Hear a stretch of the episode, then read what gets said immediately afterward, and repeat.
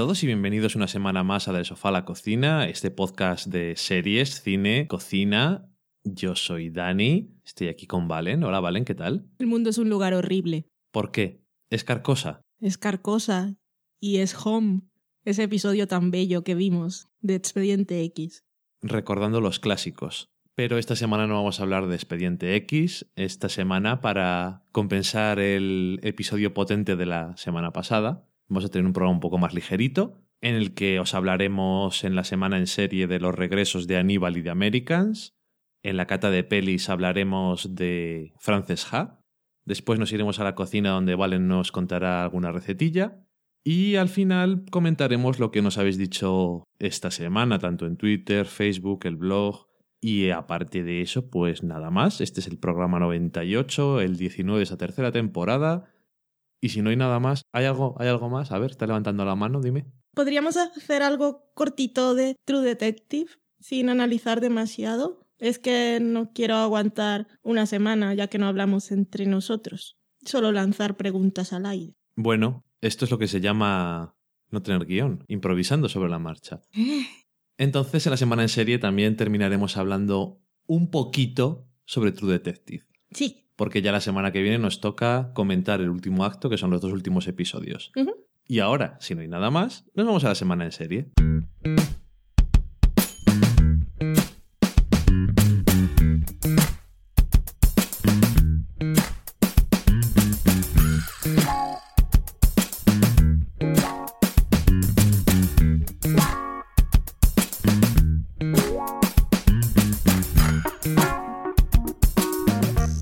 Vamos a empezar la semana en serie comentando el regreso de dos segundas temporadas. Lo haremos sin spoilers, así que van a ser cositas muy breves. Vamos a empezar por Aníbal.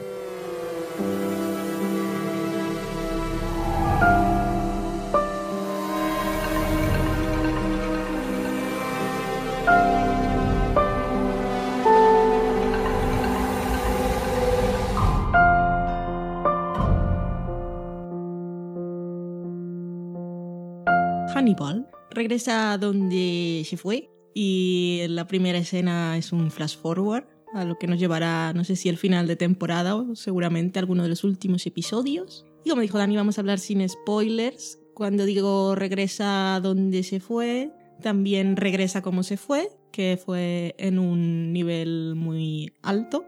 Nosotros no fuimos believers desde el principio con Aníbal y yo quiero revisionar alguno de los primeros episodios para comprobar si de verdad la mezcla de sonido era tan intensa y tan centrada en lo que estaba en la cabeza de Will, incluso cuando él no estaba, que me molestaba tanto, o solo era una idea mía. Que como es una serie en la que las cabezas no funcionan muy bien, igual, pues yo también estoy igual. No funciona muy bien, ¿no? No. Y en esta temporada pasamos a los platos japoneses. Aníbal es esa serie que es bastante gore, pero de una manera muy elegante. Y que nos está hablando de un caníbal y nos está mostrando asesinatos horrendos. Y sin embargo, podemos admirar toda la elegancia, clase y belleza de los platos de comida del señor Aníbal. Es bastante perturbador. Las series en realidad, bueno, y ninguna película necesita ser tan directa ni mostrar algunas cosas. En algunos casos la sugestión es mucho más efectiva, como en True Detective, por ejemplo, que con mirar las reacciones de algunos personajes ya tenemos suficiente porque nuestra imaginación va mucho más allá y es seguro peor que la propia realidad. Pero en este caso hay que reconocer que el estilo visual que han elegido, hombre, tiene, tiene un algo que nos atrapa dice mucho de nosotros también, que eso ocurra. Sí, la serie como uno de sus protagonistas, Hannibal, está muy basada en el tema estético y el cómo se ve la serie, que curiosamente decía Brian Fuller en una entrevista que tienen casi un millón de dólares menos por episodio que las demás series de, de abierto americano y muchas veces no se nota porque la verdad es que los valores de producción yo creo que son muy elevados y siempre tiene una pinta muy buena. Y aparte también lo que dices tú, que el tema de la cocina, que muchas veces, sobre todo la temporada pasada, de este primer episodio, no tanto hemos visto cosas que sabemos lo que son, pero aún así decimos, qué buena pinta, qué bien presentado. sí. Bueno, como dice un personaje Aníbal, qué, qué presentación. Y es que hay que reconocer que es, bueno, es parte de intrínseca del personaje. Él tiene un respeto muy exagerado por las cosas estéticas, por los valores estéticos, hasta el extremo, supongo. Y es una cosa que, que se nota mucho. Y la verdad es que este regreso me ha gustado, igual que me estaba gustando la segunda mitad de la primera temporada. Como dices tú, ahora igual que estos últimos episodios de la anterior temporada no me molesta la mezcla de sonido. Yo no estoy seguro de que nos vayamos a encontrar una cosa diferente de la que nos encontramos la primera vez, porque yo creo que era un poco exagerado. No sé si es algo que arreglaron con el tiempo o estaba hecho deliberadamente, aunque realmente no tenía mucho sentido que fuera disminuyendo ese sonido de ambiente. No sé si es la costumbre o qué, pero Puede bueno. ser. Los actores están muy bien. Todos tienen presencia y tienen, tienen fuerza. La escena inicial que había estado rondando por ahí no la viste prácticamente. No, Es un poco de eh, violencia y cosas de esas, pero está muy bien filmada. no lo dudo. Nunca lo sabré. Y no creo que sea una sorpresa. A quien le gustara la serie le seguirá gustando. El caso de la semana, entre comillas, que no es de la semana. No, Que es una cosa que hacen Aníbal que no hacen los casos de eh, a lo- a los CSI, sino que es en plan puede durar dos o tres o, o lo que sea. También eh, encaja muy bien con la serie. Y las muchas escenas de gente hablando que siempre hay para reducir el presupuesto, pues, como decía Brian Fuller, le gusta que haya conversaciones que de paso se hable de dos o tres cosas al mismo tiempo. Mm. Y está bien. Sí, eh, esas declaraciones de Brian Fuller las saca Dani de un podcast que compartí en Twitter, pero si alguien está interesado es el Nerdis Writers Podcast, que yo también estuve escuchando, no lo llegué a terminar, lo estuve escuchando camino al trabajo y, y bueno, sí hablaba de ese proceso de trabajo y cómo, cómo rentabilizar el presupuesto que tenían y que no se notara y es que es difícil pensar que tenga menos dinero que muchas otras series, Sí. porque no se nota para nada. Y decía que lo que en un guion normal sería, bueno, en los guiones, en teoría y casi siempre, una página equivale a un minuto. Y en sus guiones hay más metraje por página, sobre todo en las escenas de diálogos, porque Aníbal tiene ese ritmo tan pausado en las conversaciones, que aparte de que aprovecha para hablar de otras cosas, también las conversaciones son lentas, así como el señor Aníbal es muy elegante, ahí lo tienes con, cuando está con Gillian Anderson. Sí. Pueden ser escenas muy largas, pero no se te hacen largas porque mantiene, mantiene el- ese- esa atmósfera que todo es tan turbio y tan tenso. Y, Y, sale... no te molesta que hablen lentamente porque sabes que todo lo que están callando es lo importante y las miradas te dicen cosas. y salen Gillian Anderson y Mads Mikkelsen, que siempre está Exacto. bien. Entonces, es- Pueden estar ahí 10 minutos hablando, que nos da igual. sí, básicamente. Que ya que decías antes lo de Expediente X, Gillian Anderson, madre mía, cómo ha ganado con los años. Es una Sí. cosa impresionante. Está estupenda. Uf. Y bueno, en esta temporada cambian las situaciones, los que estén siguiendo la serie lo saben y habrá que ver cómo, cómo mantienen, bueno, cómo, cómo se las arreglan para tener a un personaje en un sitio todo el tiempo y si todos los otros personajes van a estar constantemente yendo hacia él sin que se note forzado. En este primer episodio no y de alguna manera están como todos los personajes solos y todos lo extrañan y está justificado. No sé cómo lo harán en el resto de la temporada. No sé, como son también menos episodios, da la sensación de que será menos forzado. Y además se ve que ya tienen pensado qué es lo que va a pasar, porque la escena de Flash Forward pone eh, 12 semanas antes, Sí. en plan 12 episodios. Y decía Brian Fuller, no en el podcast, sino en una entrevista, que esta temporada sería más serializada. Que como todas las series de Network, los primeros episodios siempre son un poco repetir todo y había caso de la semana. Ya en los últimos episodios se alargaban más los casos.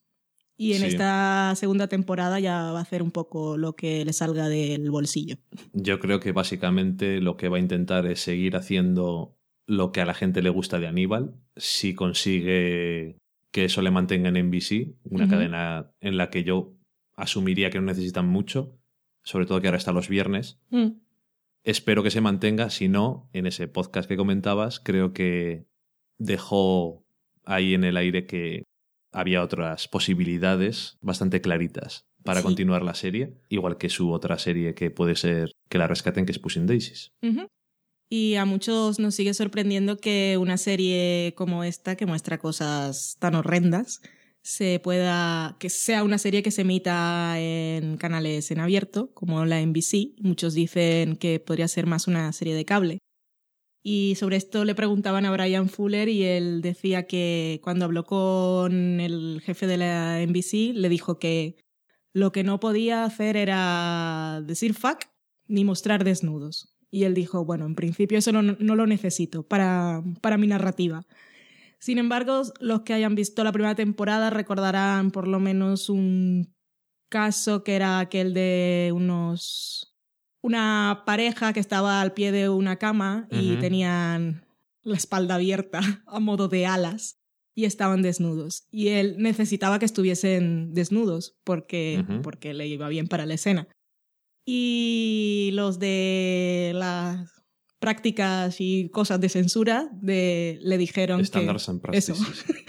cosas de censura, le dijeron que valía si no se veía la rayita del trasero. Y él dijo, lo puedo cubrir con sangre. Le dijeron, perfecto.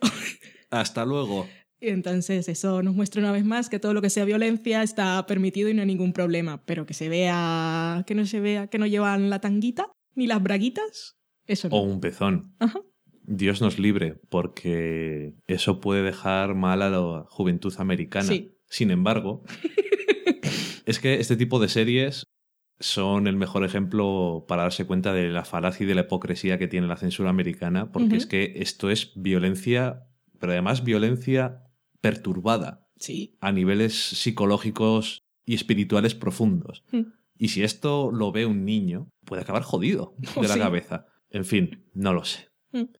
Eh, nada más, nos está gustando como siempre, así que hablaremos de ella, me imagino, al final de temporada o cuando haya algo extraño, de esas cosas que nos llaman la atención, como hacemos siempre. Mm.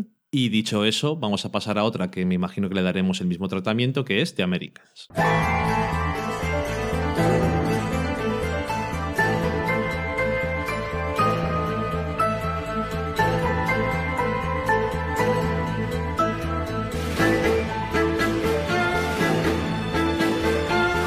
También volvió esta semana a FX en este caso, The Americans, una serie que sí nos gustó al comienzo, pero que yo creo que nos gustó más según fue avanzando. Y básicamente vuelve otra vez a repetirse el caso de vuelve donde lo hemos dejado.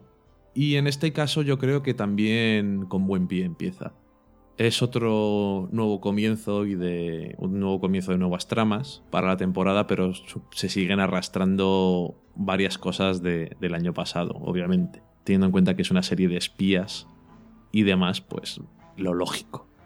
La verdad es que sigue teniendo todas esas cosas que, que me gustan y yo creo que una cosa que ha quedado bien en este primer episodio es que introducen otra pareja que están en similares circunstancias y el comparar las, las dos o el verse reflejados los unos en los otros también da para que se siga ahondando un poco en la relación que tienen ellos que es un poco tan extraña por decirlo de alguna forma. Y igual que el año pasado sigue siendo de relaciones entre personas sobre todo entre hombres y mujeres y de que intentan sacar unos de otros muchas veces porque un poco así sí que es un poquito interesado normalmente. Y nada, la verdad es que me volvió a gustar otra vez. La verdad es que es una serie que llegó un poco también sin hacer mucho ruido. Y yo creo que sí ha sido de las cosas que más se han comentado y tal. A lo mejor no entusiasmo tanto como otras cosas, pero a mí personalmente, ya lo dijimos en el especial de lo que más nos gustó en 2013, es de lo que más me, me interesó y me sigue interesando. Me gusta la ambientación, que como dije no es nada flashy, es estamos en los 80 y ya está. Eso es así, lo sabes. Y muy gracioso y perturbador la escena de la hija. mm, Sí. Y no sé, poco más que decir. La verdad es que otra serie que yo creo que vuelve, vuelve fuerte. Sí, al igual que Hannibal, esta también ya se ha consolidado, ha encontrado lo que quiere contar y creo que esta temporada también va a ir, ya está todo, están todas las piezas sentadas y ya va, no sé, esta temporada ha empezado muy directa. No, Sí. no vamos a, a tratar de reenganchar a gente que no ha visto la primera, sino que vamos, continuamos con las tramas que teníamos. Y la escena esa que es graciosa con la hija creo que también sirve para mostrarnos que la relación de ellos está en otro nivel, que ella Ujú. también está ya en otra situación emocional que hace mucho más complicados sus misiones. No hablo tanto las de ella, que ella cuando está en las cosas del trabajo pues es muy leal a la patria, sino que de alguna manera vemos que le empieza a molestar de alguna forma las misiones de Philip. Pero no por ello va a decir que no las haga, porque ella es muy leal a la patria. Y también creo que tal como dejamos en la primera temporada al final, que estaba más clara la sensación de peligro para ellos, en este primer episodio mucho más. Y si en, esa, si en la primera temporada estaba más centrada en la relación de ellos como pareja, en esta temporada parece que van a estar centrados mucho más en lo que es la familia.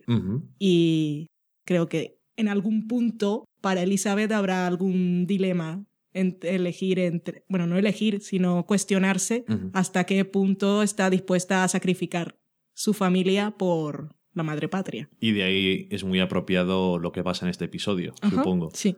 Que vale un poco como flash forward virtual y un poco de a ver qué podría pasar. En esta temporada también me hizo gracia porque eh, siempre hacíamos la broma de las pelucas de, de Americans que nunca se caían. Y en este primer episodio, pues vemos que sí, que puede pasar. Bueno, pero oye, que conste que tirando, ¿eh? Sí, sí. Con ganas. Y también vemos que todo está un poco, que ya las cosas no funcionan tan como la seda y que puede haber más problemas en las misiones. Todo es un poco más sucio y más improvisado y está- hay, hay más tensión. Sí, eso siempre, siempre está bien, aunque el año pasado sí que hubo varios momentos en los que se sentía esa tensión que yo creo que es parte de lo que tiene que tener una serie de espías y de este tipo de cosas. O sea, es, es básico. Y, y bueno, la verdad es que también sigue estando bien el personaje de Stan, que yo creo que puede tener, se puede sacar bien de, bien de partido. Y la verdad es que es otra serie, si no la habéis visto, merece la pena. Yo luego. soy muy fan de las mujeres de esta serie, de todas. ¿Por qué lo dices? Porque soy muy fan, porque los personajes están muy bien y son muy complejos y a, a todas las puedes entender y tienen problemas chungos. Sí, Las cuatro principales es que... Y el personaje de Marta es que... te, te hace sufrir. te hace sufrir, pero bueno, ya dijimos en lo mejor del año que por lo menos nos dejó esa gran boda, Sí. la gran boda awkward. Ujú. Ay, en fin. Y bueno, comentados brevemente estos dos comienzos de temporada, vamos a comentar también brevemente, a que sí, con spoilers, lo sentimos, los pero, que no estáis pero viendo. brevemente, Sí. con spoilers, eh, el último episodio de True Detective que se ha emitido, que es el episodio 7, para los que vengan del futuro. Y, y ya sabéis, si no lo habéis visto, ni se os ocurra escucharlo. Nos veremos en la cata de pelis. A los que sí que lo hayáis visto, vamos a hablar de True Detective.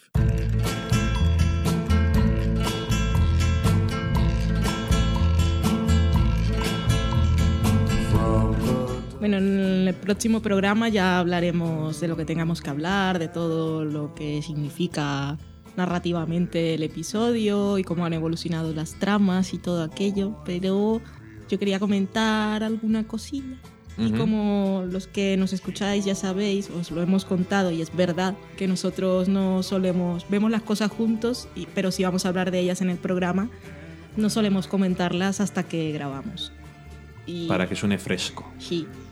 Y mira, a veces es un poco tortura. Como en Con True Detective, pues cuesta porque ves y hay cosas y oh, te haces wow, Uh, y, y quieres contar y entonces no me quiero aguantar hasta la próxima semana.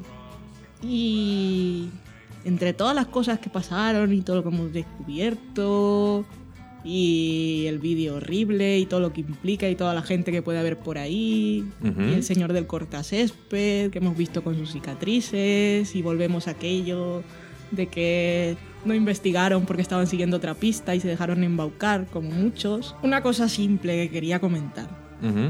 Eh, bueno, hemos visto que Maggie se ha casado otra vez, que Hart ya no vive con ellos ni ve mucho a sus hijas. Le agradecía a ella que por todo, sonaba un poco a despedida, pero bueno, que, que las hubiese criado bien y ese tipo de cosas. Entonces mi pregunta es, Audrey, ¿por qué está tomando pastillas?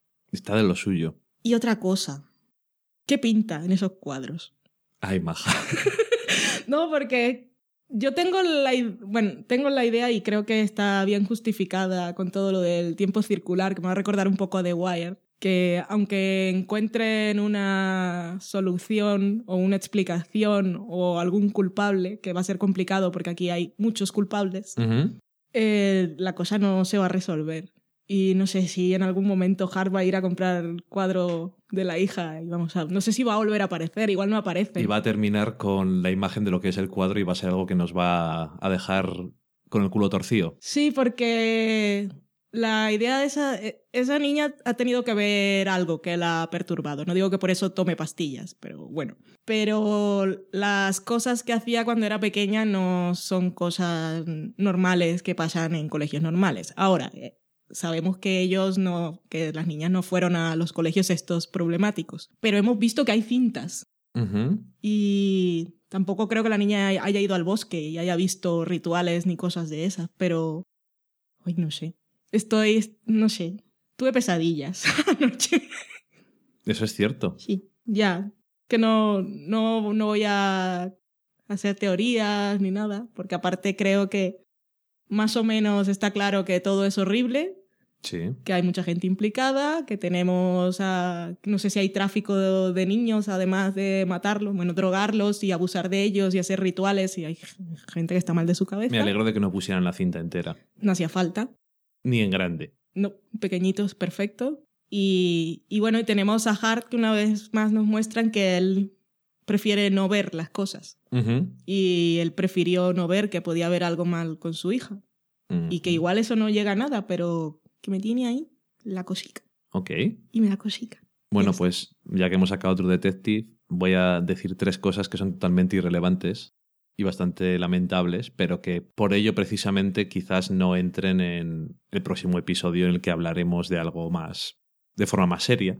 Primero, y por lo que me has mandado ha sido gracias a ti, me he dado cuenta de que la escena en la que le está poniendo el vídeo tiene tanto meme ahí. sí. O sea, es infinito, porque Matthew tiene una gran carrera haciendo cosas extrañas y puedes poner de todo.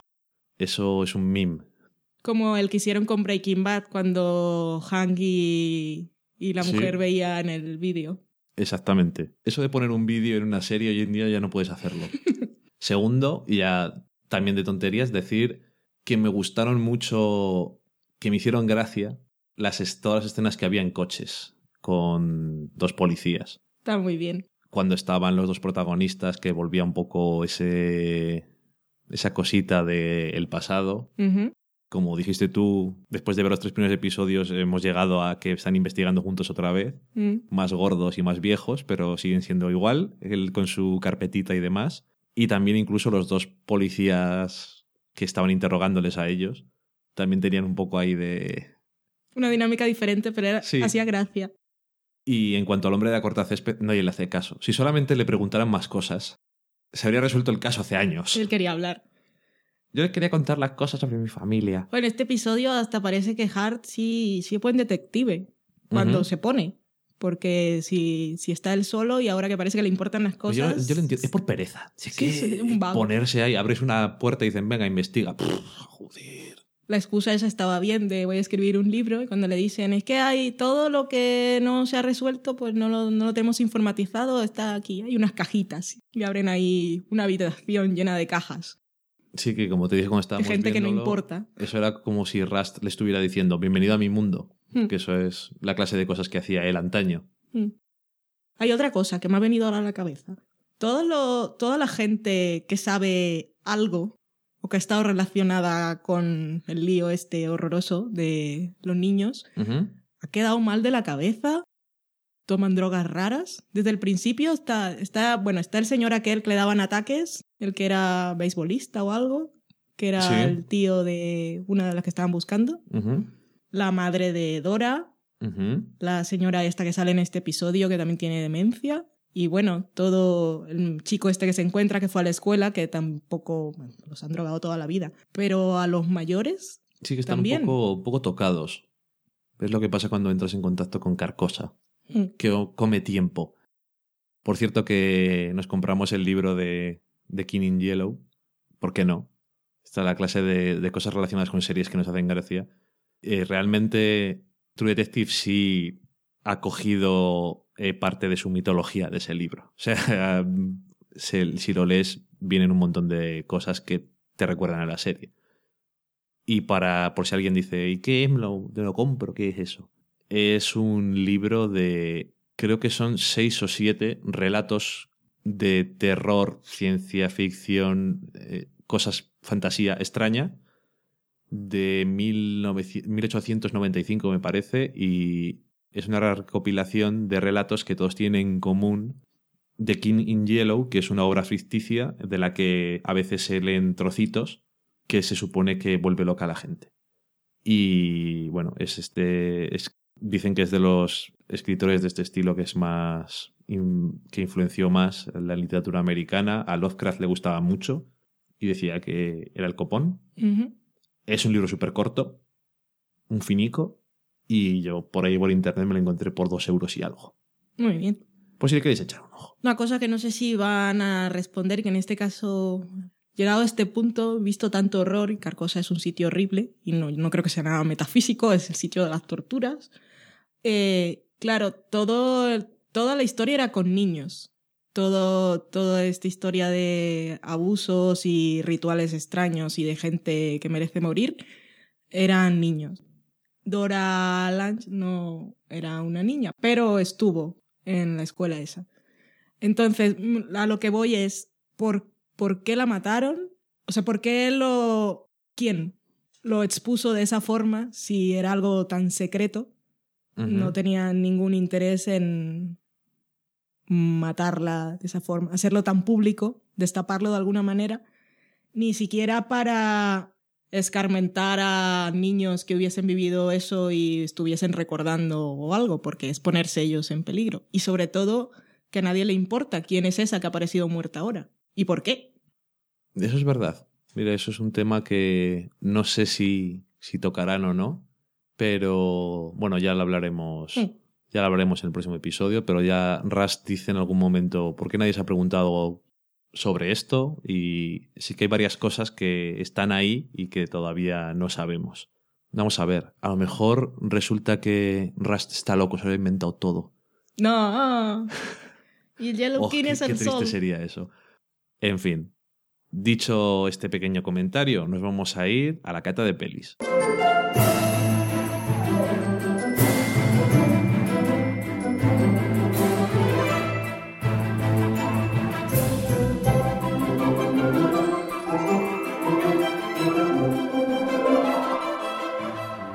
Y esta semana en la cata de pelis vamos a comentar una película independiente que se titula Frances Ha.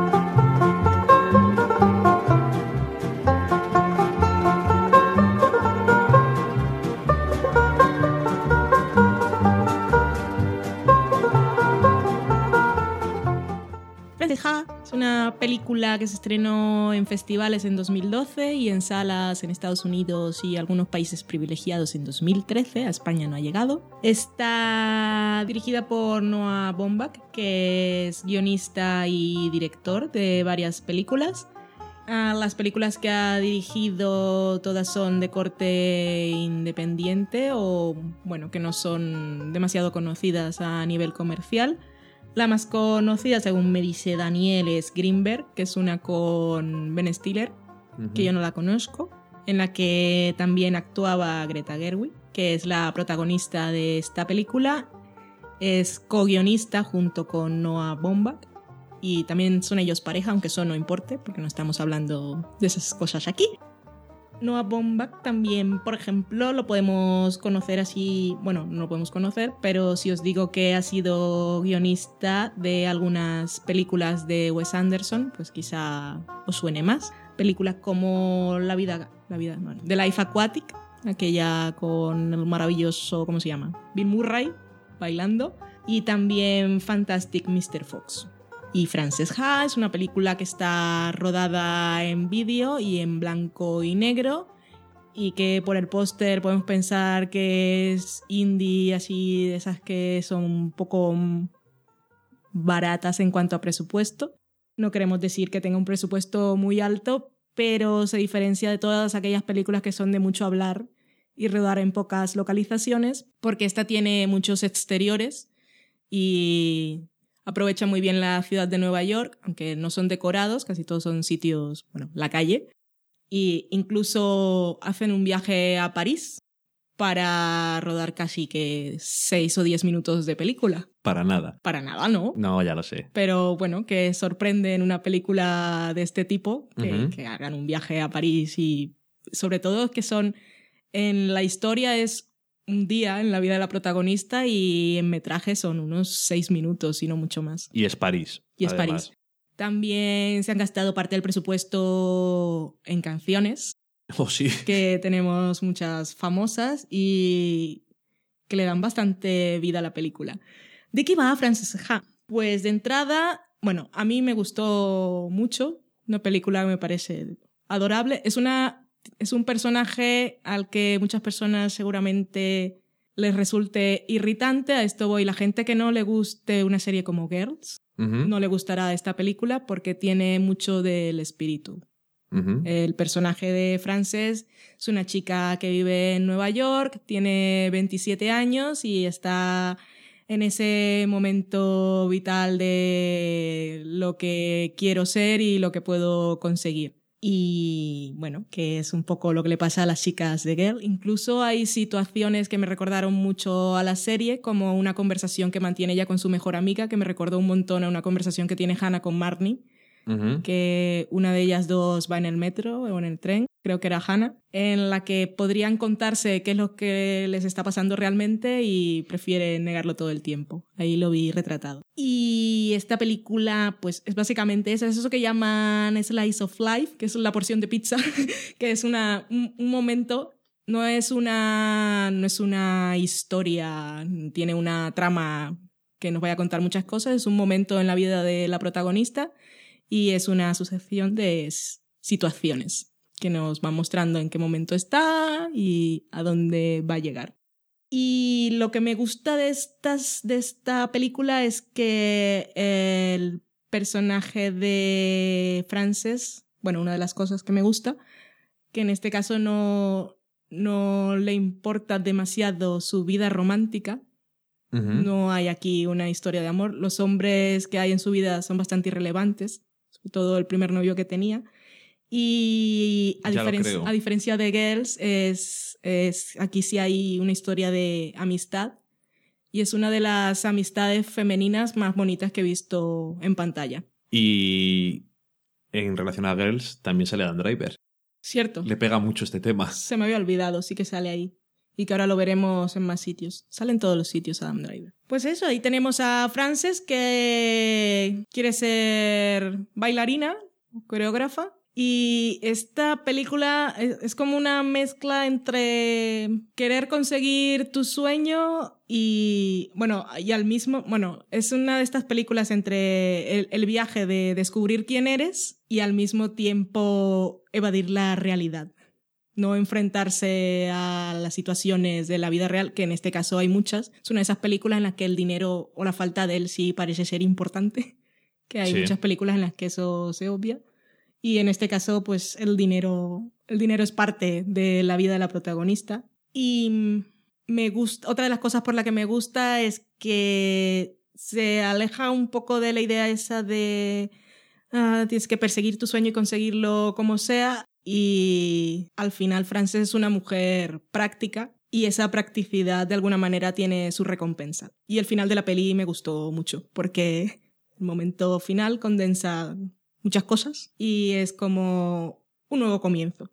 No sé, la película me gustó. Aparte que se basa en... Yo no conocía a Greta Gerwig, que si seguís Twitter y las noticias, pues hace unas semanas todo el mundo hablaba de ella porque se dijo que iba a ser la protagonista del spin-off de How I Met Your Mother, que en este caso sería como conocí a vuestro padre, que no tiene que ver con los mismos personajes de la serie que se está viendo ahora que ella sería la protagonista y también estaría en tareas de guion. Y entonces toda la gente, porque ella es famosa en el mundo independiente, sabía quién era. A mí sonaba su nombre porque la teníamos ahí en el watchlist de Netflix, pero no sabía nada más.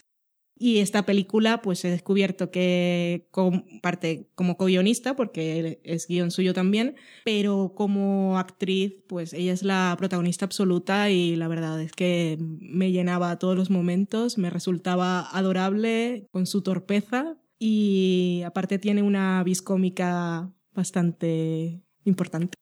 Sí, que la teníamos ahí aparcada desde hace tiempo y entramos en los Oscar y ya no podíamos verla. Y entonces fue cuando se anunció esto de How I Met Your Mother y dije, qué cosa más rara en esta película que, una, que no conoce a nadie. Va a pasar de ahí a, a CBS. Mm.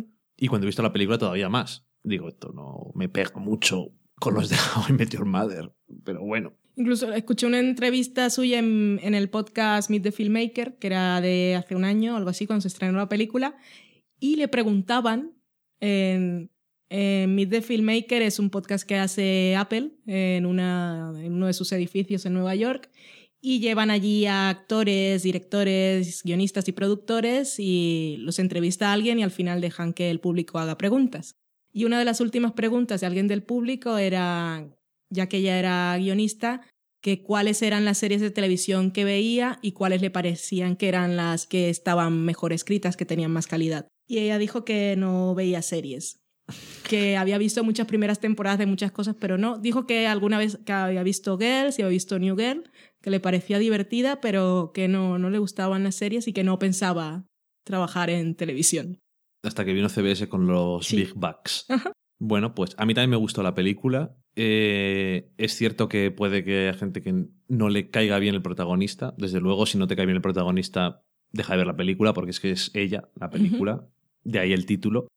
Es una mujer incompleta que se está completando. Es ese momento en el que yo quiero hacer, es un poco como Hannah que decías tú en Girls, yo quiero hacer esto, soy una persona artística que quiero dedicarme a esto, pero se encuentran con la dura realidad de que a veces no se puede vivir de lo que a uno le gusta y tienes que hacer otras cosas. Y, y bueno, pues es eso, ver su vida. Me gusta que igual no te cae bien, pero desde luego una cosa que tienes que reconocer es que el personaje está muy bien construido. Desde cómo es, las manías que tiene, cómo viste, tiene sus peculiaridades. O sea, por ejemplo, esa imagen que tiene ella con su cazadora y su mochila, que la ves durante toda la película, es muy característica suya, o su torpeza, que siempre te puedes, algunos de nosotros nos podemos ver reflejados. Y me llamó mucho la atención, que le iba a decir, pero bueno, ya lo has comentado tú, la relación con Sophie, creo que se llamaba su amiga, porque es una relación entre dos mujeres en la que son amigas y no tienen ningún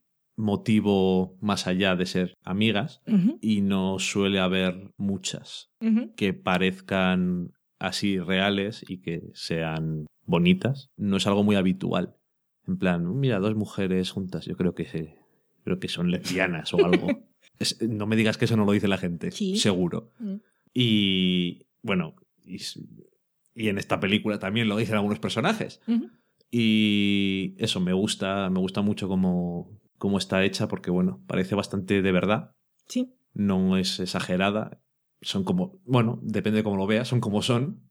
Y es una película que, es divertida, tiene cosas de humor que están muy bien y luego el drama que tiene es un poco. No es, un, no es dramón, es esos dramas de la vida real, Sí, pero pero vistos desde la perspectiva de la protagonista y ver esa eh, evolución de su vida, por decirlo de alguna forma, pues la verdad es que es bastante satisfactorio. Y la película no se hace nada larga. Es muy curioso el uso de la música, aparte de porque se gastaran dinero que se han gastado, porque hay canciones de David Bowie y cosas así, que para ser una película independiente, aparte de lo del viaje a París, la música llama la atención, pero se usa un montón sí. la música. Y muchas veces no me gustaría, pero en esta película yo creo que está bien. Me gusta el uso que hacen de la música porque es muy para ciertos momentos. Sí. Y queda bien, me gusta. Y, y no sé, por cierto que Adam Driver, el, el hombre, es que le ves ahí casi, casi parece un poco, un poco Adam, pero luego te das cuenta de que no. No. No se parecen mucho. Y no sé, la verdad es que es el tipo de. O sea, ese tipo de películas que también, cuando gente que no está muy acostumbrada a ver películas independientes dice, esta película independiente de modernos. ¿Sí y, o no? y es que son modernos aquí. Sí, bueno, pero lo dicen. Y a mí este tipo de películas independientes me gustan. Me gustan porque tienen un punto de vista sobre la historia, tienen personajes que son no únicos en la historia, pero son únicos de alguna forma. Tienen cosas muy específicas de ellos y, por ejemplo, el tema de la danza, pues tampoco es muy habitual verlo por ahí. Y no sé. Sobre todo eso que decías tú, que es muy adorable y es muy... no sé, Sí, te, es sientes, que- eh, te sientes bien viéndola a gusto. Sí, podrías, podrías odiarla, depende con las ganas que tengas o la visión que tengas de la vida o los problemas que estés pasando tú, puedes odiar a un personaje como ese, pero es que al final, no sé, me, me parece tan, tan real en su mundo y tan honesta que yo voy con ella y quiero... Yo quiero que consiga lo que quiere conseguir o lo que se encuentre o que empiece a construirse. Y al final sí que es algo generacional eso. Tiene 27 años, que ya debería ser adulta y está ahí que todavía no, no, no sabe quién es o no ha podido conseguirlo, pero es algo de ahora. Es Hace unos años, tener 27 años, ya mucha gente ya estaba, depende de los planes que tuviese cada uno, pero ya era la idea de a esa edad estás casado con hijos y tienes la carrera con la que vas a ir subiendo puestos en, en tu sector. Y ahora, pues, estás en los 30 y, y aún estás intentando buscarte un lugar en el mundo, no tu lugar en el mundo. Es una película muy de, de nuestros tiempos, de la juventud de nuestros tiempos. Y yo creo que mucha, no todos, pero muchos nos podemos identificar con eso de ganarnos la vida como bien podemos, aunque no sea haciendo lo que nos gustaría. Oye, son cosas que hay. Y me haría gracia esta película dentro de 100 años, si alguien se la pone y dirá, fíjate cómo vivían. Es como si les ponen ahora una película de los años 50 y vemos ciertas cosas que nos hacen gracia. Me imagino eso, que es muy, es muy de, este, de este momento. Y yo creo que lo retrata bastante bien. Y aparte de eso, Nueva York yo creo que está bien usado. Me hizo ilusión ver París, no siempre muy típico, pero bueno, alguna cosa también. Porque acabamos de estar, como el que dice, hace nada. Y, y cuando has estado, pues dices, sí, que es París de verdad. Sí. Es una chorrada, pero Bueno, pues no es un croma. a mí me parece que sí, que es una tontería, pero yo cuando sale un sitio en el que he estado, en una película, en una serie, a mí me hace ilusión. Es como una cosa de gente de provincias o algo así, debe ser, pero bueno. ¡Socorro! Y yo estaba ahí. ¡Uy! Es- ¡Qué mono! En fin. Ay, pues nada, eso. Y seguiremos estas semanas viendo películas que no hemos podido ver y que nos apetecía ver por los Oscar. Una, dos, las que nos vayan apeteciendo, básicamente. Y esta semana hemos terminado. Sí. Ujú. Bueno, pues dicho eso, vamos a la cocina.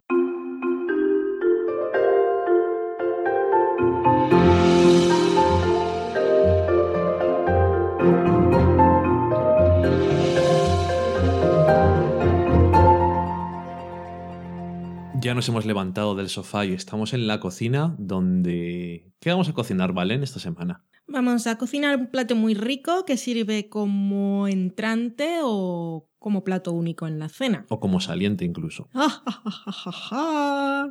Son unas verduras a la plancha con miel, queso y almendras. Y necesitamos dos calabacines, una berenjena, 100 gramos de queso de cabra de rulo, 30 gramos de almendras tostadas, una cucharada de miel media cucharada de comino en polvo, dos cucharadas de perejil picado, aceite de oliva extra virgen para aliñar, sal y pimienta negra molida. Ok. Entonces, en un bol prepararemos el aliño en el que pondremos cuatro cucharadas de aceite, la miel, el comino, una cucharada de perejil, una pizquita de sal y pimienta y las almendras que las podemos poner enteras o un poco cortadas si se quiere. Picaditas. Sí. Y también, pon, bueno, esto lo mezclamos primero y luego ponemos el queso de cabra desmigado con la mano y esto no lo removemos demasiado, sino que bañamos allí un poco para que no se termine de deshacer. Lo bañamos un poco con el aliño. Y entonces ponemos en el fuego una plancha o una sartén, si no tenéis plancha, con un poco de untada de aceite, no, no, que, no es para freír. Y cortamos el calabacín y la berenjena en tiras, lo cortamos a lo largo. Le ponemos un poco de sal y lo ponemos en la plancha. A Esto no tiene que quedar súper blandito, sino que coja un poco de color, más o menos un par de minutos por cada lado. Lo sacamos, lo ponemos en el plato, bonito. lo podemos poner las tiras en una, en, en una fuente grande, o si son en platos, podemos dar un poco de vueltas, hacer unos rizos o algo, ponerlo bonito en el plato y aliñamos con lo que teníamos en el bol, que era la miel, las almendras y todo esto, y el resto del perejil para decorar. Es Y está un muy poco- rico. Un poco como casi una ensalada ahí templada. Tiene el asunto buena pinta, yo creo, ¿no? Sí, está muy rico. Y ya está. Muy bien, qué cortito nos ha quedado. Ajá. Qué estupendo. Es que voy a montar yo, entonces. Dicho eso, pues vamos a la sobremesa. Bienvenidos, señores. Esto es Seriefilia Podcast. Seriefilia Podcast. seriefiliatupodcast.com Desde Asgard, Toro recomienda escuchar Seriefilia, un podcast para dioses. podcast para dioses. Tu podcast sobre series y cine con un toque de humor. A no ser que Emma Watson tenga pene. Entrevistas, Con el que más he conectado es con Andrew Garfield, el, el actor de Spider-Man. meter a actores con unas prótesis que le llegaban toda la cabeza. roscos sobre cine y series. Seguimos, Fuchu, a la J. Siendo maños me dará bien. Apellido de la diva protagonista de Amer- American Horror Story. Encuéntranos en iTunes, iBooks, Facebook, Twitter y seriefiliatupodcast.com We're sorry, the number you have dialed is not in service at this time.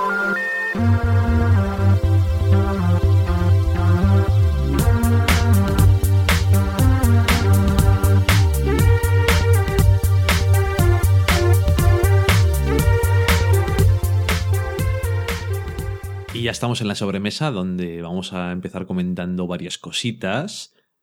A ver, Valen, cuéntame qué es lo que nos espera en el futuro de Del Sofá a la Cocina. Pues tenemos unos especiales que vendrán todos antes de que empiece la temporada de Mad Men, porque se nos acumula trabajo, que eso será a mediados de abril.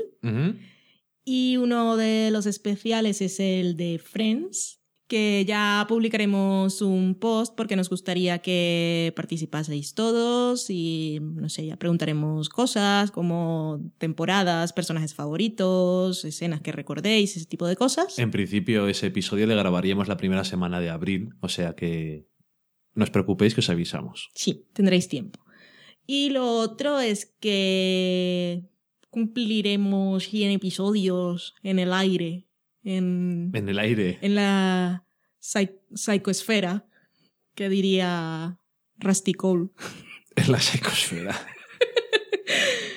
Este es el 98, Este es el episodio 98, así ¿sí? que dentro de dos programas serán 100 y haremos un especial en el que también nos pediremos colaboración y que básicamente es que nos hagáis preguntas de lo que queráis. Y con vuestras preguntas haremos el programa. Si no nos preguntáis nada, pues no hacemos programa esa semana. y nos lo tomamos de vacaciones. Básicamente es eso, o sea, no vamos a hacer nada. Entonces, más que responderos. Entonces había pensado yo que podíamos poner un hashtag. Así durante estas dos semanas que quedan, pues podéis ir haciendo preguntas o comentarios según vayáis escuchando esto. Y que sepáis que lo grabaríamos el 18 de marzo. Así que hasta el día anterior, o hasta ese mismo día por la mañana, pero en principio hasta el día 17 de marzo, nos podéis poner todos los tweets y comentarios también en Facebook y en el blog, El día anterior, sobre todo, para que podamos para organizarlo. que podamos leerlas y, No, y recopilarlas. Sí. No para preparar las respuestas, sino pues si podemos hacer un tipo de estructura siguiendo el tipo de preguntas que hacéis, No, pues estaría bien. Que conste que no vamos a hacer nada, o sea que no vamos a preparar las respuestas. Ahora todo tipo de preguntas que no sean de religión ni de política, que de eso paso, pero no sé, de series, de cine, de cocina, de nosotros, de lo que queráis. Sobre todo para que no ofendamos a nadie, que eso es una cosa muy probable. No, porque es que yo paso directamente. Si no es por ofender, es que me da una pereza terrible. Te da pereza ofender a la gente. No, me da pereza hablar de esos temas. Ok. Y bueno, los que no tengan Twitter ya saben que también pueden hacerlo Sí. por Facebook, Facebook o en o el el blog, blog, o por email, como queráis. iVoox. Y si alguno quiere mandar las preguntas como un audio comentario, pues lo ponemos en el programa también. Es otra opción. Y eso es lo que tenemos como especiales en camino. Muy bien. Y esta semana pasada pusimos en el blog nuestra porra de los Oscar que se celebró, cuya entrega se celebró el domingo. El domingo antes de que estamos grabando, para los que venís del futuro, era 2 de marzo. Fue una... De 2014. de 2014, perdón. El futuro es infinito. Fue una entrega de premios bastante previsible, hasta el punto de que la gente que pusisteis las apuestas eh, siempre fallabais muy poquito. Comparado con otras entregas de premios, da bastante pena. Incluso alguno acertó todas. Y nosotros, algunas de las que no acertamos, lo hicimos por variar, Sí. que es un poco triste, pero bueno, eso es lo que nos ha llevado a que, si habéis leído el post, habíamos hecho una apuesta entre nosotros. Entonces, el que acertara más podía Yo. mandar podía mandar al otro Tú. dos episodios piloto para que viera en su intimidad y soledad y después hablar de ellos en este programa. Yo gané. Ganaste tú por uno. Una vez está bien, es verdad. Pero vamos, que da igual. Esta vez hemos acertado los dos más que hemos acertado nunca en ninguna entrega. En. Globos de Oro, en Emmys, en todo. No, y si lo hubiésemos hecho entre los dos, sin necesidad de variar alguna respuesta para no decir lo mismo, porque entonces no tendría ninguna gracia. O todas, todo. o a falta de una. Mm. Y la entrega de premios en sí, que la vimos mm, bastante aburrida. Sí. Un poco. Bueno, pero bueno. Ah, como todas en general. Sí, Tuvo sus momentos. sí, pero. O sea, tuvo momentos que pasarán a la historia de las redes sociales hasta dentro de dos meses, porque después esas cosas se olvidan, pero tuvo momentos muy grandes. Pero la gala dura mucho tiempo. Mm. No la vimos toda, ¿eh? Bueno, la vimos así. Cuando había cosas que nos interesaban como in memoriam, pues pasábamos. Lo que hay. Hicimos trampa. Sí, no vimos ningún número musical. No vimos cantando a Del Man Mansil, O como se llame. Según a quien le preguntes. a John Tramolto, le parece que es a Del Mansil. Gin Tramolto. En fin. Y eso, entonces vamos a cumplir esta apuesta. ¿Qué tengo que ver? Tienes que ver que ya tenía muchas ganas, ya que te lo había dicho en que Dani tiene un podcast, que es el noveno podcast, en el que habla de cómic. Y como oyente que soy, ya les había pedido que, no sé, he visto que está de actualidad y tiene cierto éxito, sobre todo en Estados Unidos, los cómics de Mi Pequeño Pony. Y ya que ellos son el podcast de cómic que escucho, yo quería que me hicieran, me contaran cuál era la clave de ese éxito. Y no se han puesto con ello. Y ahora que tengo la oportunidad, pues ya no es el cómic, sino que como hay una serie animada, le pido a Dani que vea ese primer episodio y nos cuente a todo y nos, nos ilumine en el mundo de Ponilandia. ¿Y cuál es el otro piloto? Y el otro piloto es uno que también es muy bueno, que una serie que tuvo muy corta vida y normal, que se llama Manimal. Y es un señor que puede convertirse en animales para resolver crímenes o algo así. Se puede convertir así. en dos o tres animales. Y los efectos son, son divinos. Es de los 80. Ujú. Socorro. ah, qué gran eh, trío va a hacer con True Detective. Va a estar muy bien. Son cosas de terror. Lo que se llama mantener, mantener el tono del episodio. En fin. A ver el de Manimal sin encuentro. Esto también lo hago en honor a ti porque tu guionista de cómic preferido cre- creo que está basado en los cómics de Morrison, Manimal. De Animal Man. Ajá. Socorro. En fin. Bueno, pues nada. Dicho eso, ya que no nos hicisteis ninguna otra sugerencia, seguro que hubiera sido más o menos a la misma altura. Voy a hablaros la semana que viene de dos pilotos de dos series relacionadas con animales, curiosamente. Y esta semana lo que vamos a hacer es empezar a comentar lo que nos habéis dicho. Así que, Valen, cuéntame. Los sofaceros que participaron en nuestra porra, tal como dijiste, que los premios eran bastante predecibles, eso lo muestra, porque de ocho categorías que incluimos, tuvimos dos que hicieron pleno Sí. y los otros dos perdieron por una. Pss, Es que Daniel Roca acertó siete, falló la mejor actriz de reparto, que se lo había dado a la adorable June Skip de Nebraska. que la vimos en Girls hoy. como la abuela de Hannah. Eh, Jesús Herrera acertó 7, él había puesto 9 porque había incluido la película de habla no inglesa, que acertó también, que era La Gran Belleza. Por cierto, tenemos que verlo en algún momento. Y tenemos dos que hicieron pleno, que fueron Dani Techido y Felipe, Filipos, en Twitter. También nos comentó en el blog Carmenia Moreno que no hizo una porra per se, sino un comentario y acertó en el de Jared Leto, falló en los otros dos y nos decía que creía que el guion adaptado iba para 12 años de esclavitud y nos decía que es un texto de obligada lectura en el Instituto de Estados Unidos y cree que eso tira mucho. Eso o lo que dijo Ellen DeGeneres. Nada más empezar la ceremonia.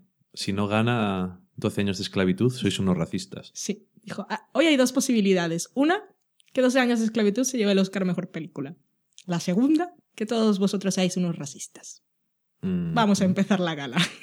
Yo espero que no se lo dieran por eso, aunque sospecho que sí. Vale, y ahora pasamos a los mensajes. Cuéntame qué nos han dicho. ¿Dónde vas a empezar hoy? Vamos a empezar por Twitter. Tenemos Esther Oliva, que es Hermizat, y del podcast Atmósfera Cero, que se está poniendo al día con nuestros programas. Por cierto, las felicitamos que han hecho un programa especial porque han llegado a los 50 programas y han hecho un crossover con Fuera de órbita. Ok. Y ella nos decía que, tal como nosotros habíamos dicho cuando hablamos de la película de Troll 2 y vimos el documental que hicieron de la película, Ujú. de Best Worst Movie, que dijimos que sería una sesión guay para ver en Sitges, pues nos dijo que en el festival del año pasado ocurrió, en el cine del Prado, que tiene unos asientos horribles.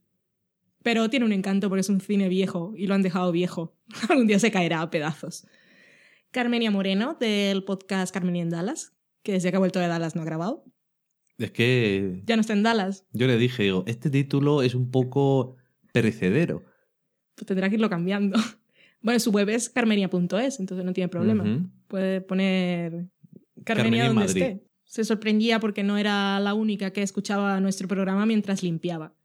Ponía en copia Jesús73, Jesús Herrera, y nada, nos decía que estaba limpiando y escuchando. También está haciendo mini maratón, poniéndose al día con nuestros programas. Y comentando los programas que va escuchando, se sorprendía porque no habíamos visto Crazy, película de Jean-Marc Vallée, que ya nos recomendaron también Antara y Maiteshu, si no me equivoco. No la hemos visto, pero está en la lista. Creo que está en Netflix. Café de Flor está. Ah, no está, bueno. Que dijimos que la teníamos que ver porque salía en un momento una cafetería que se llamaba así en Francesca. O sea que era una señal. Ajá. Jennifer, que es Jenny Jenny 19 en Twitter, ah, nos comentaba sobre el programa Hollywood Game Night, que hicimos un check-in desde Hulu alguna tarde de estas y decía que ya no había visto programa más divertido, sobre todo cuando los actores se pasan de copas. Esto, para quien no lo sepa, es un programa concurso que hacen en, NBC.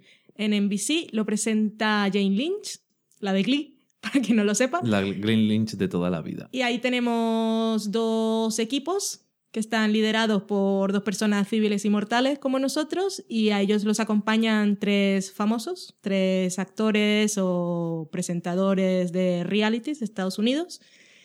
Y es un programa de verdad bastante divertido, es un poco que mezcla tabú y... ¿cómo se llama y, Sí. y charades, que le llaman ellos. Sí, y esto con, con cosas de, de cine y de televisión. Y tienen pruebas de verdad que son bastante divertidas. Y es verdad, están borrachos. Tienen un bar al lado y los famosos que van van a pasárselo muy bien y se ponen muy locos y pegan muchos gritos. Está divertido. Carmen había escuchado también nuestra sección de True Detective de los tres primeros episodios. Decía que le había gustado, pero que no habíamos contado nada de lo del Rey Amarillo del diario y los poemas de Carcosa, que a ella se le quedó porque nos ha contado que ahora está saliendo con un chico que no nos había presentado y nos parece fatal.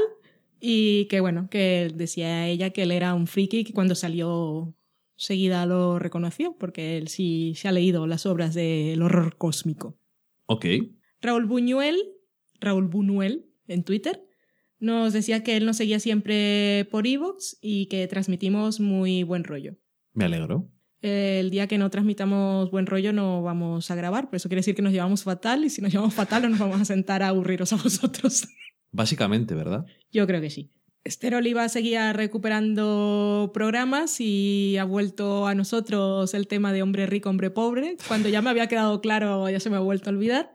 Y nos decía, nos recordaba, porque sé que a todos vosotros os interesa el tema, algún día tenemos que ver un episodio. Nunca jamás. Nos decía que Nick Nolte era el pobre y Falconetti era otro personaje distinto. Se me había olvidado. ¿El del parche era Falconetti o no? Que era el Sí, malo ¿no? que no era ni pobre ni rico, que vaya líos. Y además nos enviaba una foto de la novela en la que está basada la serie. Sí, que estaba adaptada a la serie, pero tenía. Era la edición del libro que tenía la portada de la serie. De la serie. Y no era que la había buscado en Google, la había sacado de su estantería, lo cual tiene más mérito. Daniel Roca estuvo esta semana por Barcelona y nos estaba haciendo check-in de dónde había comido y que había comido muy bien, la crema canela. Así que si alguien va por Barcelona, es un restaurante que está en el barrio gótico y que cuenta con la aprobación de Daniel Roca. Podéis ir a visitarlo. Lo pone en la puerta, creo. Aprobado por Daniel Roca. Sale así poniendo el dedo. Carmenia pedía un mini punto para ella porque había conseguido que su amigo Rafael nos escuchara y le había gustado. Y ahora está en proceso de podcasterizar a su chico también. Lo que Daniel Roca muy sabiamente decía que acabas de empezar, primero los padres y después los podcasts. Me parece un sabio consejo. Sabía consejo de persona hecha y derecha. Maite Chu nos decía que le había gustado muchísimo Nebraska, la historia, la fotografía y la banda sonora, que era una preciosidad. Así que nos gusta. No se llevó ningún premio. No, pero no, no Nos da igual, pero. era su momento y no nos importa. No, pero. Lo digo simplemente. Daniel Roca decía que con nosotros no solo aprendía que había que ver varias veces cada episodio de True Detective, sino cada episodio del podcast en el que lo comentamos. Eso sobre todo siempre es interesante cuando ya has visto la serie. Sí, Sí, para sí. reírte. Eso siempre. Regla Carmona decía que le había gustado nuestra revisión de True Detective y dice que la serie la tiene loquísima en todos los aspectos, que le gusta mucho y le trastorna tela. No me No me extraña. extraña. Socorro. Jesús Herrera decía que nos había puesto los cuernos cuando limpiaba su casa porque ¿Quién es la furcia? en esta ocasión no limpió con nuestra compañía, sino con el podcast de Lo que yo te diga, que habían hecho un podcast de más de tres horas sobre los Oscars. Vaya furcias. Hermizad apareció otra vez para decirnos que no estaba muy convencido de ver True Detective, pero que después de escucharnos le iba a dar una oportunidad. Nos ha escuchado entonces con spoilers a tope. Yo esas cosas las he hecho muchas veces. Ya, ya, No lo mal. sé, lo sé. Sí. Es interesante.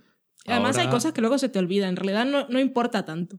Mm, como va con retraso, no sé cuándo va a escuchar esto. Pero le diría, si fuera ella, que si ha escuchado el primer análisis que hicimos en serio, no el del piloto o del primer episodio, que no escuchara a los otros. Pues yo creo que en la línea temporal esto tendríamos que decírselo por Twitter, porque seguramente llegará a ese episodio antes. Sí. Que se lo salte, le recomendaremos. A ver si no se nos olvida. Carmen nos decía que le gustaba mucho el nuevo diseño de la página y que se escuchaba muy bien y que le parecía muy útil el aviso de spoilers que poníamos ahora en la portada del audio. Daniel Mainé, que es Ultimate Dam, decía que tenía una noche de cenita sana y Masters of Sets gracias a nuestra recomendación. Qué buena, qué buena noche, ¿no? Sí. Juan Manuel, que es Babuy, guion bajo, nos enviaba un enlace de Granland en el que decían cinco cosas a considerar en el episodio de True Detective. Creo que hicimos un retweet. Seguramente. Y por último, Bebels nos respondía una pregunta que le hicimos en el programa pasado, en el que queríamos saber a dónde nos había llevado de paseo cuando estaba de congreso. Y nos dijo que había estado en Barcelona, donde había vivido hace años, como yo. Y con eso acabamos Twitter. Pues muy bien, y ahora cuéntame qué es lo que hay en Facebook. En Facebook tenemos a Ronindo, que sobre el último programa y cuando hablamos de 12 años de esclavitud, nos dice que le venía a la mente que quizá en Estados Unidos no se había tratado demasiado el tema en el cine, pero que la serie Raíces ya lo había hecho de un modo magistral y de manera que cualquier tratamiento posterior solo daba lugar a odiosas comparaciones. No conozco la serie. ¿No? Investigaré. Y también nos decía que de todas maneras había algunos ejemplos, como la muy meritoria Mandingo, que tampoco conozco. Y centrándose más en Sudamérica, hablaba de La Misión, que esa película sí, la vi en el cole, creo. Decía que aquí además podemos ver que nuestro país no tiene mucho de lo que sentirse orgulloso sobre este tema. Por supuesto que no. Ya, ya lo sabemos. A mí me... Bueno, Raíces es que ya tiene unos años. Estoy muy sorprendido de que mis comentarios no han tenido ningún tipo de reacción. No sé si eso es mejor o peor. Que no tenía mayor importancia, yo te lo dije. Ya. Le reconozco que cuando estaba montando me reí mucho. Te lo pasaste bien. Yo sí. Estabas ahí en los jardines, adentrándote. Es lo que más te gusta. A mí me encanta verte jardineando. También tenemos en Facebook a Rubén Giró, que decía que mola confundir las salsas. Eso sobre todo mola cuando no quieres poner picante y pones una que sí. Y decía que la jarisa es realmente infernal. O sea que la ha probado muy bien. Y con eso terminamos Facebook. Tenemos un comentario en el blog que es de Maramiau, que nos decía que estaba contando los segundos para el próximo episodio de True Detective, que hacía mucho que no le pasaba eso con una serie. Y nos decía que ella, al contrario que nosotros, lo vive en soledad, no tiene compañeros de aventura y pone una carita triste. Y es que sus amigos y su novio han decidido hacer un complot extraño y la dejan sola en Luisiana. Me parece fatal. Qué mal sitio. El mundo de True Detective no es un buen sitio para que dejen a una mujer sola. Sí. Y dice que ellos prefieren otras series para ver y comentar. Me parece fatal también. El caso es que ella ve el capítulo y se queda llena de teorías, ideas, sensaciones, mezcla de ¡wala! ¡ala! y mmm, que no puede compartir con nadie. Y se consuela escuchándonos a nosotros. Dice que a veces hasta nos contesta y todo, aunque vaya por la calle con los cascos. Me encanta. Y dice que, por ejemplo, en ese episodio que había escuchado, no la, no la pudimos oír, me parece una pena, pero que nos había dado la razón muchas veces. Con lo de las hijas de Martin, con lo de que no nos mienten, y dice que solo hay algo que le preocupa, y es que aunque hasta ahora Matthew McConaughey no era santo de su devoción, se ha pillado en dos escenas pensando que se da un aire a Paul Newman y lo pone así con exclamaciones. Dice, se justifica diciendo que debía ser por sobreexposición y que esperaba recuperar la cordura con el tiempo. Y que podemos decir su nombre, que, pero que no hagamos público su email por si algún fan, algún fan de Paul Newman quiere tomar represalias. Ok. El efecto Matthew McConaughey nos ha afectado a muchos. Alright, alright, alright. Alright, alright, alright. Vaya discursito que se marcó auténticamente. Parecía sacado de True Detective un poco. Porque se le fue la, la cabeza bastante. Tenía muchas ideas en su cabeza. Sí. Y además se ponía así con la mano. Es una cosa. Pero estaba, que- estaba muy guapo. Es de verlo. Sí, estaba. Sí, poco como- podía pensar. Pues Maramiao decirle dos cosas. La primera, que muchas gracias por comentarnos. Sí, muchas gracias. Y la segunda, que con True Detective y que con cualquier otra serie que tenga, se vea condenada a ver en soledad, que lo primero, que en el blog puede comentar libremente porque tenemos las etiquetas de spoiler, que en cada blog explicamos cómo es, con lo cual puede decir lo que quiera y solo podrá verlo el que esté dispuesto a verlos. Así que no debe tener miedo de fastidiarle la serie a nadie. También puede enviarnos un email o puede grabarnos un audio comentario. Y que nosotros, la verdad es que los comentarios en el blog no solemos contestarlos, a menos que sea alguna pregunta que vamos a resolver en el momento, porque lo hacemos siempre en la sobremesa. Pero que si quiere desahogarse, este tipo de cosas, pues sí, que se las responderíamos al momento, que no es plan que vaya hablando sola por la calle, que mira, como hoy, que no me ha aguantado y he tenido que comentarlo contigo, porque hay cosas que hay que comentar. Hay cosas que hay que comentar. Qué duro es no tener, qué duro es no tener a nadie con quien comentar las cosas, ¿verdad? Sí, porque en Twitter no puedes, porque entonces son spoilers y fastidias a la gente. Luego tienes que ir buscando por ahí por internet lo que no tienes en casa. Furcia. Vale, pues con eso yo creo que podemos dar por terminado el episodio de esta semana. Sí, antes, vamos que siempre se nos olvida recordar las formas de contacto. Mm, Tenemos un blog que hemos redecorado y que estamos muy contentos, pero que de todas maneras podéis pasar a, a inspeccionar, que seguramente encontráis un fallo, y está bien que no lo digáis, que es del sofalacocina.com. Aparte de decirnos los fallos que hay en la web, podéis comentar en el post de cada episodio o en el último si vais atrasados y os da pereza buscar cuál es, ya nosotros por contexto entenderemos de qué estáis hablando. La mayor parte de las veces. Sí. En el mismo blog a la derecha tenéis el botón para enviar audio comentarios, que es muy fácil. Si lo hacéis, pues lo pondremos en el programa. Y tenemos, también estamos en Twitter y somos del Sofá Podcast y estamos en Facebook como del Sofá a la Cocina. Tenemos un email que es el sofá a la cocina gmail.com. Nuestros programas se pueden escuchar en iBooks y en iTunes y en todas la las página. y en la página también y en todas las aplicaciones para podcast que hay. Si encontráis una en la que no estamos, nos avisáis y lo corregimos, pero en principio estamos por ahí. También tenemos un Pinterest muy chulo en el que vamos poniendo cosas que nos gustan de vez en cuando. Tenemos un hashtag en Instagram. Si tenéis cuenta en Instagram y queréis compartir algún plato que habréis preparado o alguna cosa muy rica que habéis comido, solo tenéis que poner la etiqueta del sofá a la cocina y aparecerá en nuestro Facebook. Y también tenemos un Tumblr, que si sois usuarios de Tumblr también solemos poner cositas chulas. Estamos en todas partes y no solemos poner el mismo contenido en todas las redes. Así que damos cositas variadas en cada sitio. Así es. Y aprovechamos una vez más para dar un saludo muy especial a nuestros patrocinadores, que son José Antonio Alegre Morales, que es Ronindo en Facebook y también en Twitter. Está Regla Carmona, Pilar González Navarrete, que es Pigona, Daniel Roca, que es Daniel Roca, y Felipe Montes, que es Filipos en Twitter. Muchas gracias a ellos por haber colaborado.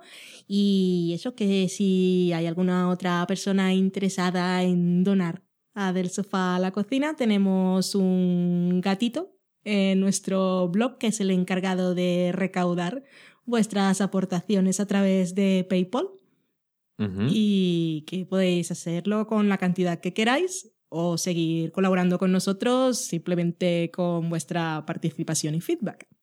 Ujú. Y si alguien quiere mandarnos un audio comentario, pero no quiere que lo escuche todo el mundo, solo nosotros, también lo podéis decir. Sí, podéis, si alguna vez lo enviáis, podéis decir no quiero que lo publiquéis y no lo haremos. Ujú. Somos muy discretos. Ok, supongo.